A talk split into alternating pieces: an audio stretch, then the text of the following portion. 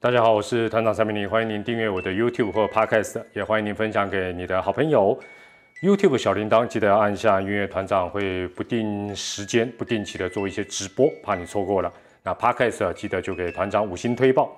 那今天要谈的题目是最近在这个网络上 PTT 还蛮多人突然之间在聊的这一个，呃，有关于啊这个十八人保护名单的部分，所以今天的主题就是。十八人保护名单大预测啊，原则上会分两集了。今天是上集 Part One。那话说呢，这十一月二十五号，就是下个月的这个二十五号呢，魏全龙队将进行啊增强他们战力的第二次扩编选秀。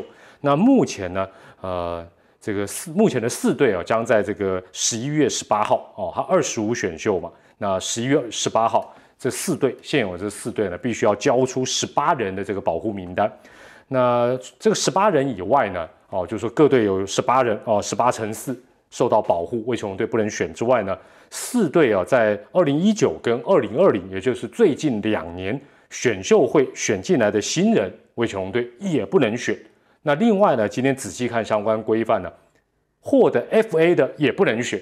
哦，换句话讲呢，有媒体统计啦，扣掉这各队十八人，再扣掉这两年的选秀会的新人，再扣掉 FA 的话。大概有一百多人，魏雄队其实是不能选哦。那有一个数字说大概一百三上下哈。那我这边就有一个小小的疑问哈，不晓得大家有没有注意到，就是说，像这个呃中信兄弟的廖以中，廖以中他是一八年哦，一八年选秀会落选哦，他不是一九二零年的问题，但他是一八年落选，后来自主培训，然后一九年中信兄弟把他签为正式球员，那这样的一个状况。他不是选秀会入选的，那时间点也有点怪怪的，就是说他到底算一八还是算一九？那这个状况要怎么认定？那除了廖宇中之外呢？林祖杰好像也是这个状况，也是一样，一八年落选，自主培训，然后啊，这个师队再把他签下来正式球员。那这样子，这两位球员这样的一个状况，或者说非呃这个选秀会是落选，但经过自主培训。这样的一个状况到底算不算自动列入保护名单？这个要问谁呢？还是还在滚动中？好了，那我我做预测之前哈，今天这一集我就先预测两队了。那我做预测之前，我先分享一些呃我对呃整个这个十八人保护名单还有这个扩编选秀的一个看法。首先第一个就是说，表面上看起来哇，好像有不少人可以选，但是我们东折西扣，你就会发觉说。其实也没有那么多人可以选，因为一扣就要扣掉一百多个人。中华职棒加起来每每一队好了，每一队算六六六十个人，好不好？六四二十四，两百四扣掉一百多，其实其实就对半砍了。好，另外再从七百五十万哦，就是这是强制魏雄队一定要做第二轮的扩编选秀，也就是说每一队你选一个人哦，在这个保护名单以外的，还有不能选的以外的。你每选一个球员，要给这支原球队七百五十万。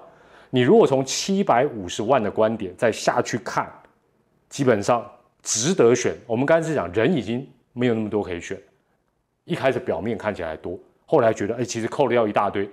再从七百五十万一个人的角度，你就会发觉值得选或者 CP 值高或物超所值的，恐怕就很有限。当然，这是我个人看法，有些网友。不竟然是跟团长同一个看法。第二，但是啊，木已成舟，头已经洗下去了，相信龙队就会把这七百五十万乘四，就是三千万，某种程度保护名单嘛，就当做保护费了。反正当初加盟的游戏规则，虽虽然有一些地方没有写得很清楚，但是大原则就是这样。那现在反正去什么表决什么，龙队独木难撑大局，也不能以一挡四，就认了，就当做缴保护费。被动，当然他这是被动，因为各队会先把他们要的战力先扣一扣啊，那你也不能选。但是在被动的状况之下，龙队只好挑选一些有助于战力的球员哦，那这也是一个无可奈何，也是游戏规则就是这样走了。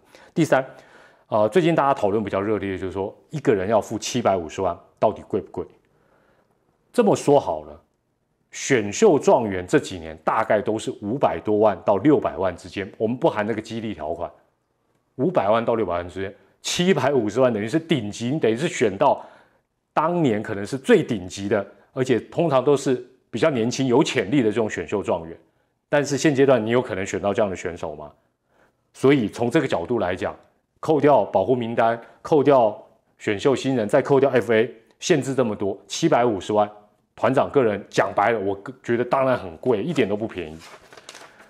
第四点，我之前呢有一些预测啦，不管在直播里面或者是在影片里面，我呃有人问到或者我自己谈，对于啊魏球龙队在明年开始一军的一个展望，我都不是很看好的原因是，其实你就以这两次扩编选秀的一个限制跟一些要求来看，说穿了就是四队基本上呢就是要拿钱，好，按照当然这是按照这可能是联盟或者是大家共同的一个决议，四队拿钱。但是呢，给人不见得给人才，哦，就是反正钱不管是三百万或者第二轮七百五十万，钱是拿了，但是呢，哎，我就限制你一大堆，这个你不能选，那个你不能选，我给你人，但是是不是给人才？这个答案也是有点明显，也就是说，既有的四支现役元老球队了，哦，这四队算是另类的元老球队。并不乐见于刚加入的魏全龙队就马上具有跟他们一样的竞争力。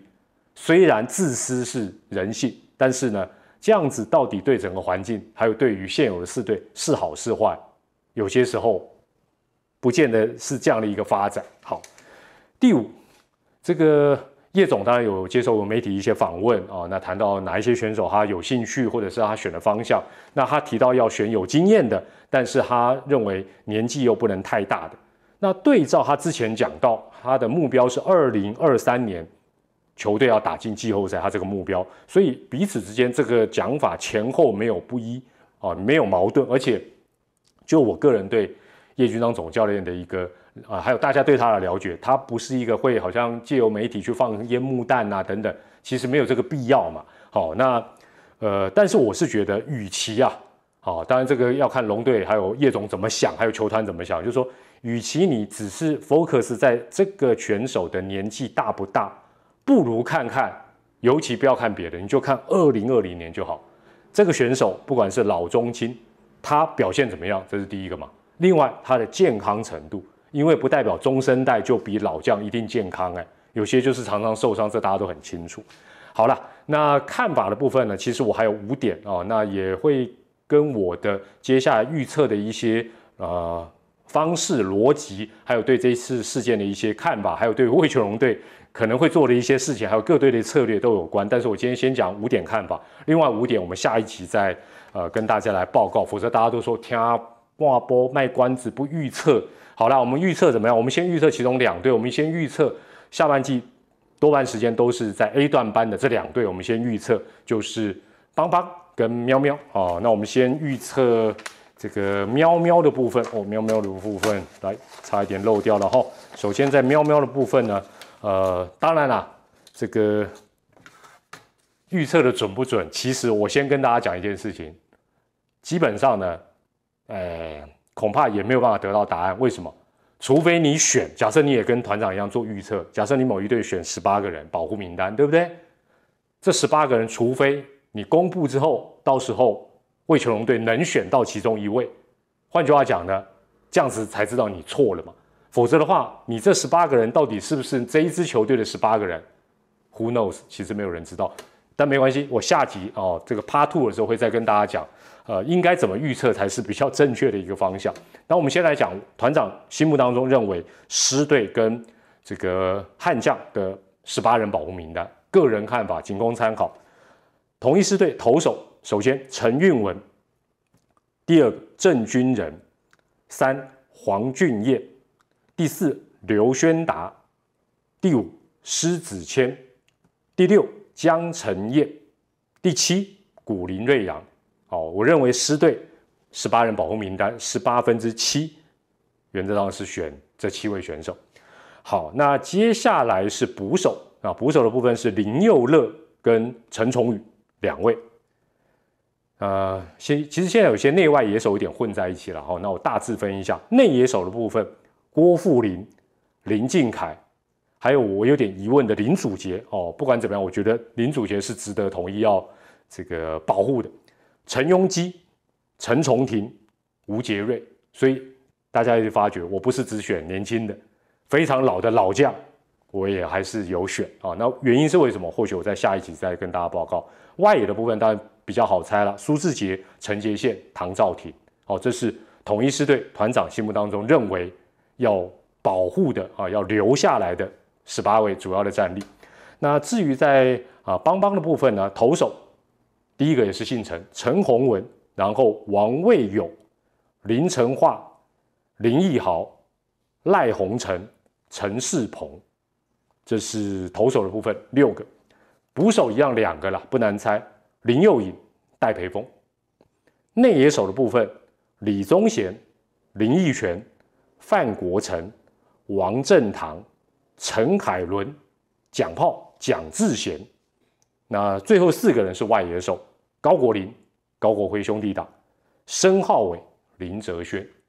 所以基本上团长的预测有一些。方向可能或者内容或者是人选，可能跟你预测心目当中认为的可能有所相同或不同，没关系，你也可以透过呃这一则影片下方的留言板来参与讨论，但不用骂，因为没什么好骂，因为我们到现在以及到未来，可能在这个十一月二十五号之后，我们也不会知道到底，因为按照规定，他不会公布十八人保护名单嘛，所以你知道，我知道，坦白讲，只有球队。这一支球队跟魏琼队才会知道，联盟可能少数人会知道，我们都只是在旁边，反正触笔谁了，好不好？也不要太在意。好，那如果我我预测这两队这十八人保护名单有突锤的，譬如说根本就不能选的，这个因为比较赶，好不好？欠考虑，先说声 sorry。但我稍微 check 一下，应该没有问题。另外，我为什么这样选？还有另外两队我选的逻辑是什么？我会在下一集啊跟大家来做一个分享。那。呃，下一集当然就是另外两队了，也就是吱吱跟爪爪的十八人保护名单，还有我对这件事情的一个大致性的一个看法。那欢迎大家透过底下留言板，我们来做一个讨论。那也期待团长下一集的这个十八人保护名单大预测 Part Two，继续再跟大家这个进行一个讨论喽。我是团长蔡美玲，我们下回下一集再见，拜拜。